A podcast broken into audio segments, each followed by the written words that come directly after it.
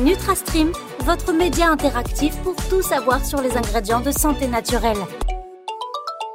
Bonjour à toutes et à tous, je suis ravi de vous retrouver pour cette première interview avec un professionnel de santé. Nous avons le plaisir d'accueillir un invité de choix, le docteur Julia Nivelle, neurologue au centre hospitalier d'Alès. Bonjour Julia. Bonjour Mathieu. Je vous remercie de nouveau euh, d'avoir accepté notre invitation. Aujourd'hui, nous allons parler du sommeil et plus particulièrement des conséquences d'un manque de sommeil sur la santé mentale. Nous ne le rappellerons jamais assez qu'il est essentiel de prendre soin de votre sommeil et d'agir dès les premiers inconforts physiologiques et de rappeler l'importance d'un diagnostic médical en cas de doute sur un trouble du sommeil. Je vous propose d'entrer dans le vif du sujet. Première question, euh, Julia, pouvez-vous nous rappeler très succinctement les différents troubles du sommeil? Alors, dans les troubles du sommeil, on a à la fois les troubles euh, dans la quantité de sommeil, que ce soit une insomnie ou une hypersomnie. Et puis, on peut avoir euh, des troubles dans la qualité du sommeil, qui peut être en lien avec des parasomnies, euh, une inversion du rythme nictéméral, donc des troubles du sommeil circadien, où on a tendance à dormir la journée et pas la nuit.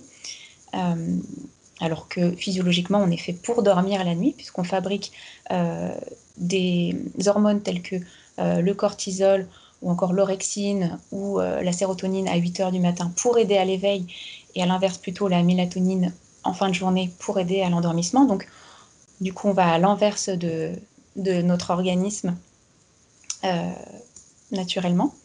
Euh, dans les troubles de la qualité du sommeil, on peut également avoir des réveils multiples ou alors l'impression d'avoir eu un sommeil d'une durée suffisante généralement une durée suffisante pour euh, les patients, c'est euh, entre 7 et 8 heures de sommeil, sachant qu'on a aussi des petits dormeurs qui ont besoin que de 5 heures par nuit et d'autres, des grands dormeurs qui ont besoin de 9 voire 10 heures de sommeil. Mais pour quelqu'un qui, a une, qui dort comme il le devrait, il peut se réveiller fatigué parce que la nuit n'a pas été de bonne qualité, notamment du fait d'un syndrome d'apnée du sommeil, ce qui est assez fréquent. Ou alors on peut avoir des réveils nocturnes du fait de douleurs insomniantes euh, ou autres causes, nicturie par exemple, c'était le fait de, devoir aller aux toilettes euh, la nuit.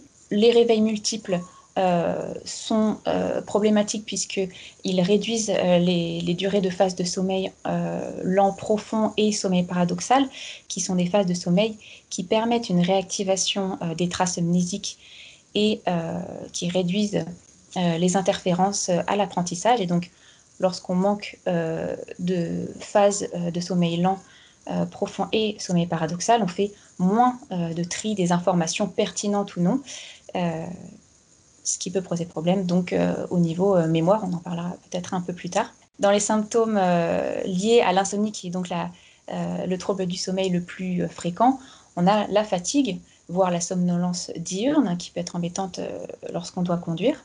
Euh, on peut également avoir une irritabilité, une anxiété, des troubles de l'attention, une hyperphagie compensatrice, puisque euh, quand euh, on doit être actif la journée, parce que par exemple on travaille et qu'on n'a pas dormi assez la nuit, il nous faut un carburant, donc on a tendance à, manger plus que ce qu'il ne devrait, ce qui peut même quelquefois entraîner un surpoids. et parmi les autres symptômes de l'insomnie, on peut également avoir une hyperactivité motrice, une distractibilité, une apathie. Donc, beaucoup de symptômes euh, qui jouent sur notre, notre mode de vie, en fait. Exactement. Euh, à noter que l'insomnie est le trouble du sommeil le plus fréquent et peut entraîner des conséquences plus ou moins néfastes pour votre organisme. La deuxième question qui en découle euh, est la suivante, Julia. Quelles sont les conséquences d'un manque de sommeil ou d'un sommeil de mauvaise qualité sur la santé mentale? Donc en dehors des problèmes évoqués précédemment, un manque de sommeil chronique peut retentir sur l'attention et la mémoire, notamment la mémoire de travail, mais également sur le fonctionnement exécutif tel que planifier, programmer une activité, comme par exemple cuisiner avec une recette. Euh, en manque de sommeil, nous pouvons difficilement encoder de nouvelles informations du fait du manque de concentration. Si par contre l'encodage a pu se faire durant la journée, l'insomnie va empêcher l'optimisation du stockage de ces informations. Les informations encodées durant la journée ne pourront plus être stockées ou consolidées, ou au contraire éliminées si elles doivent être éliminées, ce qui va être responsable d'une augmentation des interférences contre l'apprentissage dit utile. Lorsqu'on manque de sommeil, la phase de récupération des informations est également plus difficile. On a du mal à ressortir l'information alors qu'elle a pourtant bien été stockée. et d'ailleurs, on s'en rend compte puisqu'elle peut être sortie a posteriori. Parmi les, les pathologies qui sont en lien avec les troubles du sommeil, on a la maladie d'Alzheimer, qui est une maladie euh, donc très, très bien connue et très fréquente. Euh, une étude euh, sur quatre groupes de souris, un groupe autorisé à dormir et l'autre privé de sommeil pendant cinq jours, nous a permis de mettre en évidence un risque plus important de développer la maladie d'Alzheimer ou autre trouble neurologique d'ailleurs lorsqu'on manque de sommeil de manière significative. Ceci étant lié à un trouble dans la phagocytose euh, astrocytaire et de la microglie. en fait, la phagocytose, c'est le fait de détruire euh, les déchets euh, protéiques qu'il y a au niveau intrasynaptique. Et donc, cette phagocytose se fait en veille. Quand on manque de sommeil, en fait, il y a donc trop de veille. Et en fait, ça, induit une, hyperphagocytose qui devient même délétère au final pour euh, les neurones.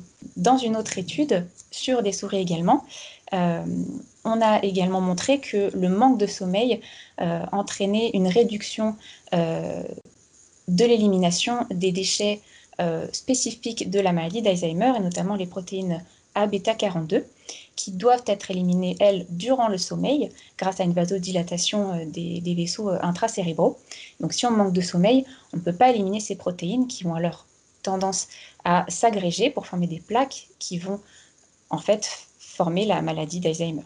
En résumé, en plus de la consolidation de la mémoire, le sommeil aurait également une sorte de fonction euh, physiologique de nettoyage des déchets accumulés dans le cerveau pendant l'éveil. Donc euh, on peut dire qu'un sommeil de mauvaise qualité ou une privation euh, de sommeil endommagerait le cerveau. Et on se pose encore la question sur le caractère réversible ou non de cet endommagement cérébral. Bon, L'objectif est évidemment euh, de ne pas euh, vous faire peur, hein, mais euh, de pointer l'importance de prendre soin de votre sommeil. Alors, pour réduire un peu l'aspect anxiogène de tout cela, je vous propose, Julia, peut-être de dresser rapidement quelques solutions pour améliorer le sommeil. Oui, bien sûr, des solutions existent pour éviter que la situation ne dégénère. ça passe déjà par une bonne hygiène de vie.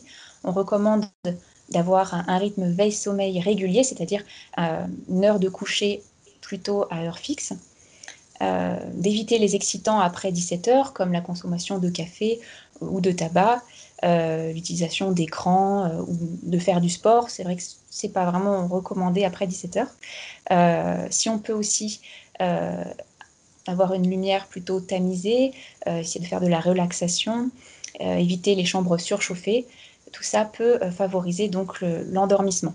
Si ce n'est pas suffisant, on peut s'orienter vers la phytothérapie, vers certaines plantes comme par exemple la valériane ou la passiflore, la mélisse, la verveine, etc.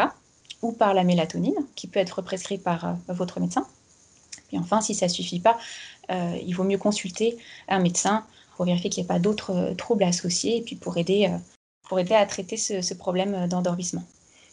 Très bien, merci Julia pour ces précieuses informations.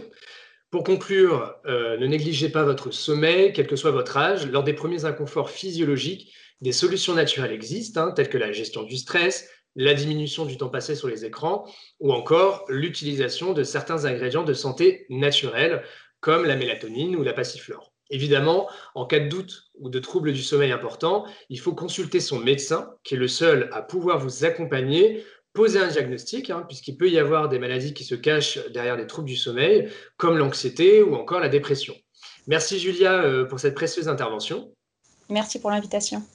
Merci. Nous nous retrouvons euh, le mois prochain pour une nouvelle interview avec un pharmacien sur le thème du magnésium. Donc n'hésitez pas à nous envoyer vos questions via le formulaire en cliquant sur le lien en descriptif de ce podcast. Notre invité aura le plaisir d'y répondre. À très vite sur NutraStream.